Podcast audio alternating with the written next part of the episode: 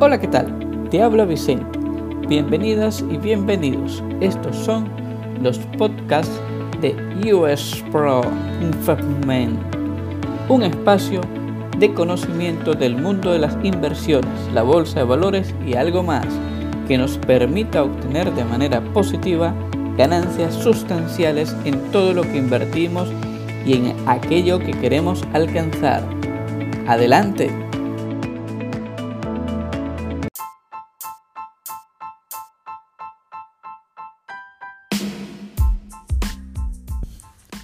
Bill Gates renuncia al directorio de Microsoft justo cuando finaliza una semana de movimientos telúricos en lo económico, financiero, bursátil y mundial en torno al coronavirus que azota como pandemia alrededor del mundo. Escribió Bill Gates, he tomado la decisión de renunciar a los dos consejos públicos en los que presto servicio para dedicar más tiempo a las prioridades filantrópicas, incluida la salud y el desarrollo mundial, la educación y mi creciente compromiso para abordar el cambio climático. Bill dijo en su cuenta oficial, el liderazgo en las empresas nunca ha sido más fuerte, por lo que es el momento adecuado para dar ese paso. Y así, de esa manera, Bill pone públicamente en evidencia su retiro y su dedicación hacia esas actividades filantrópicas. Justamente y mediante esta cuenta, el propio Bill anuncia su renuncia al mundo. Con respecto a Microsoft, denunciar a la junta directiva de ninguna manera significa alejarse de la compañía, dijo el propio Bill. Microsoft siempre será una parte importante del trabajo de mi vida y continuaré comprometido con eh, todo el personal y el liderazgo que hay, tanto en términos técnicos como administrativos de la empresa. Es lo que nos da a entender Bill. Este es el cofundador de Microsoft que fue en 1970 con Paul Allen, quien murió recientemente en el año 2018. Bill fue el CEO hasta el año 2000, cuando Steve Ballmer asumió el cargo. El actual CEO de Microsoft asumió el cargo en 2014. Bill fue director de la Junta de Microsoft hasta el 2014, pero comenzó a dedicar más tiempo a la fundación de Bill y Melinda Gates en el 2008. Bill se encuentra entre los principales accionistas de Microsoft, que posee el 1,36% de las acciones, según algunas fuentes. La compañía se hizo pública en 1986 y ahora es una de las compañías más valoradas alrededor del mundo, como y en este caso tiene una capitalización en el mercado de 1.21 billones de dólares estadounidenses. Las acciones del gigante del software para computadoras de la legendaria ventana Windows cerraron en alza en 14,22% por un valor de 158 como 83 dólares estadounidenses, justamente ese final de semana tan difícil para eh, la economía, para la bolsa de valores. Ha sido un gran honor y privilegio haber trabajado y aprendido de Bill a lo largo de los años. Así lo anunció el CEO de Microsoft.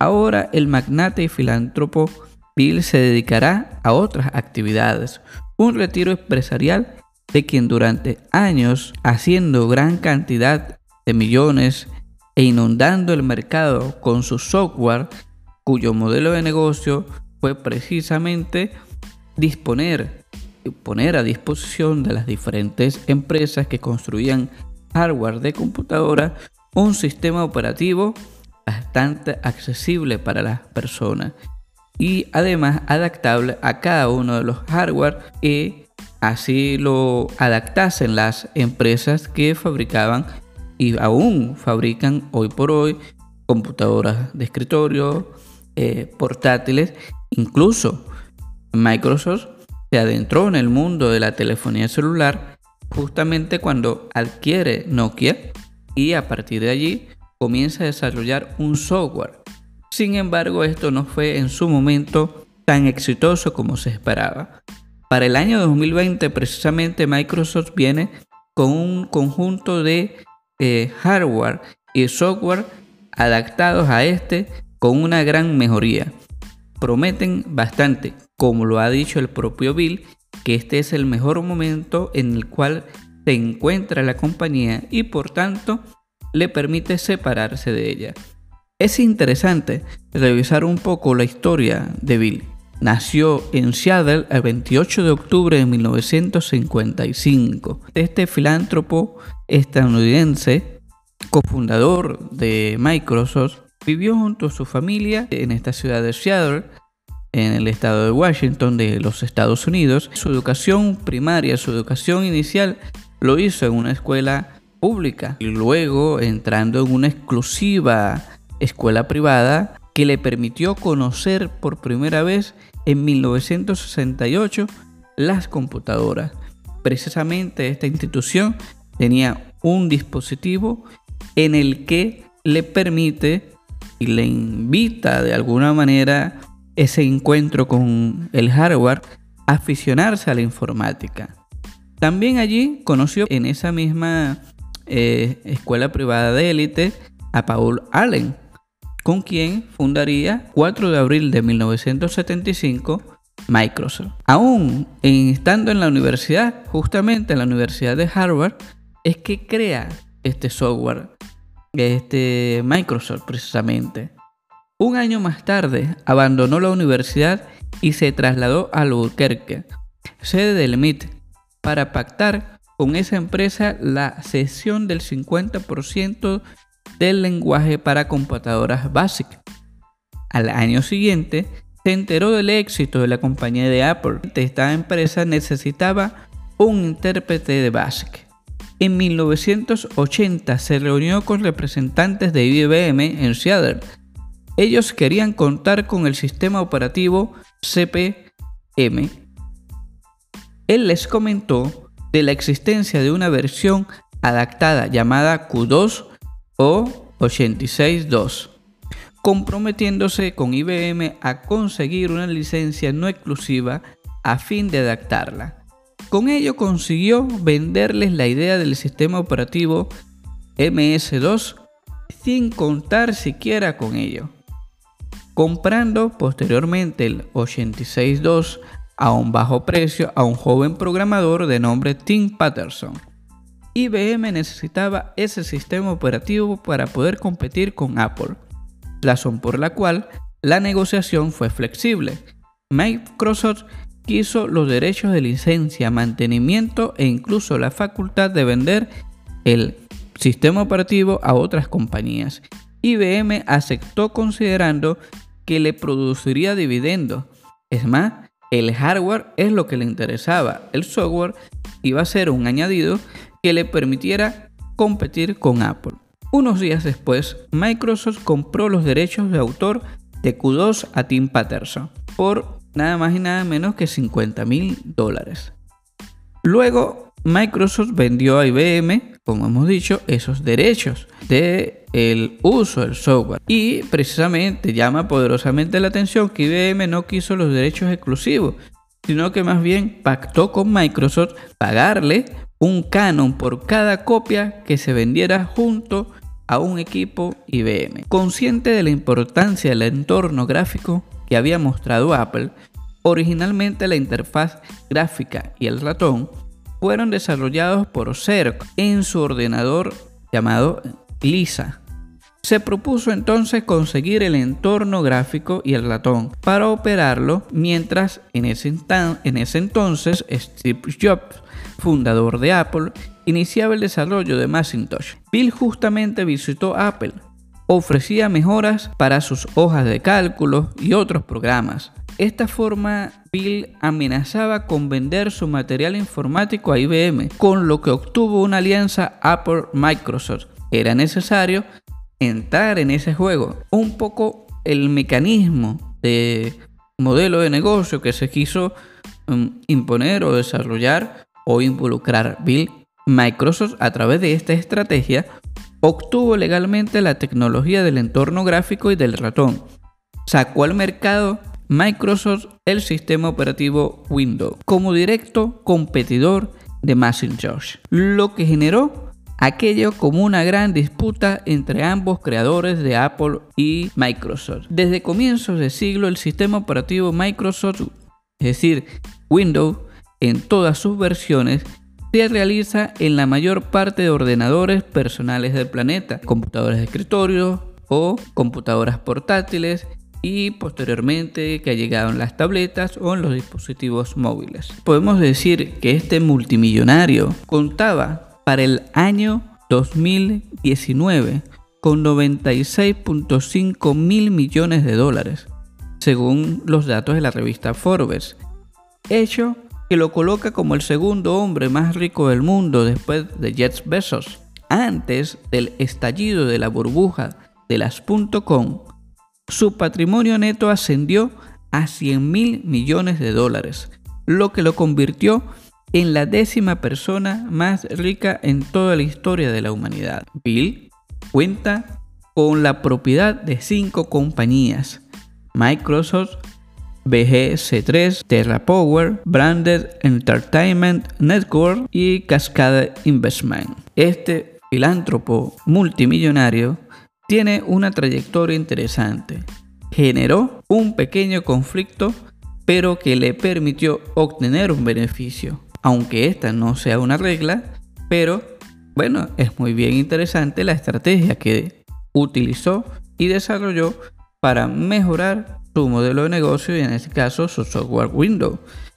Más allá de todas las situaciones que luego vivió, puesto que Microsoft se convirtió en prácticamente el único dispensador de sistemas operativos y tenía presencia en el 99% de las marcas que construían el hardware, atrajo las miradas legales gubernamentales quienes lo señalaron a Microsoft y directamente al propio Bill como un monopolista, quitando espacio a pequeñas empresas o pequeños desarrolladores de software quienes no podían ingresar al mercado puesto que este estaba totalmente saturado.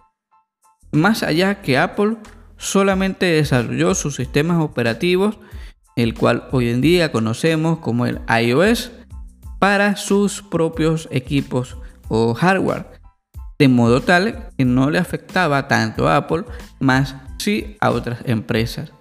Conocemos que existe un software denominado eh, libre o software libre y que bueno, hay una diversidad de ellos, pero con la presencia tan fuerte, mayoritaria y poderosa de Microsoft, esto pues ocasionó grandes peleas judiciales o administrativas, ya que los organismos reguladores siempre estuvieron señalando o atacando ese elemento eh, masificador que lo convertía en un monopolizador del mercado del software. Pues bien, ya vemos cómo este magnate se retira, deja sus cargos habituales y se dedica a actividades filantrópicas. Luego junto a su esposa Melinda, quienes tienen una fundación junto a una cantidad de multimillonarios, quienes se comprometen a, donar, a entregar al menos la mitad de su riqueza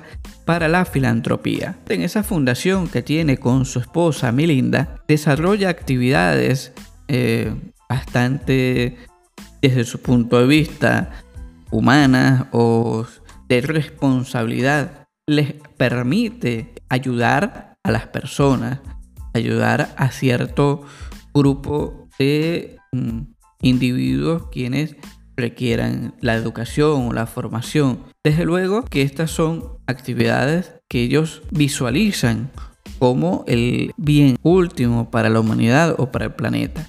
Precisamente no es inocente que Bill renuncia al directorio de Microsoft en este tiempo en el cual estamos viviendo una pandemia con el coronavirus.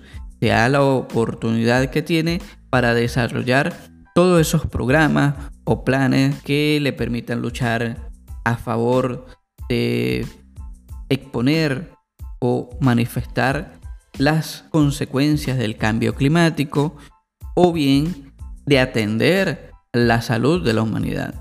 Sin embargo, todos por igual y en este tiempo de pandemia deberían de aprovechar la oportunidad de aportar.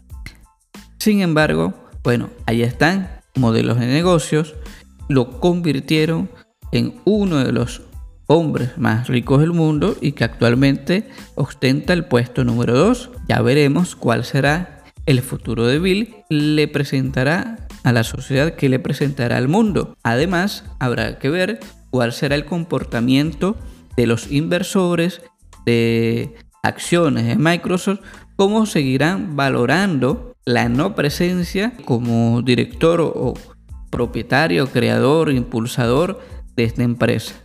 De forma tal que vamos a esperar, solo el tiempo dirá, cómo se desarrollarán los acontecimientos venideros.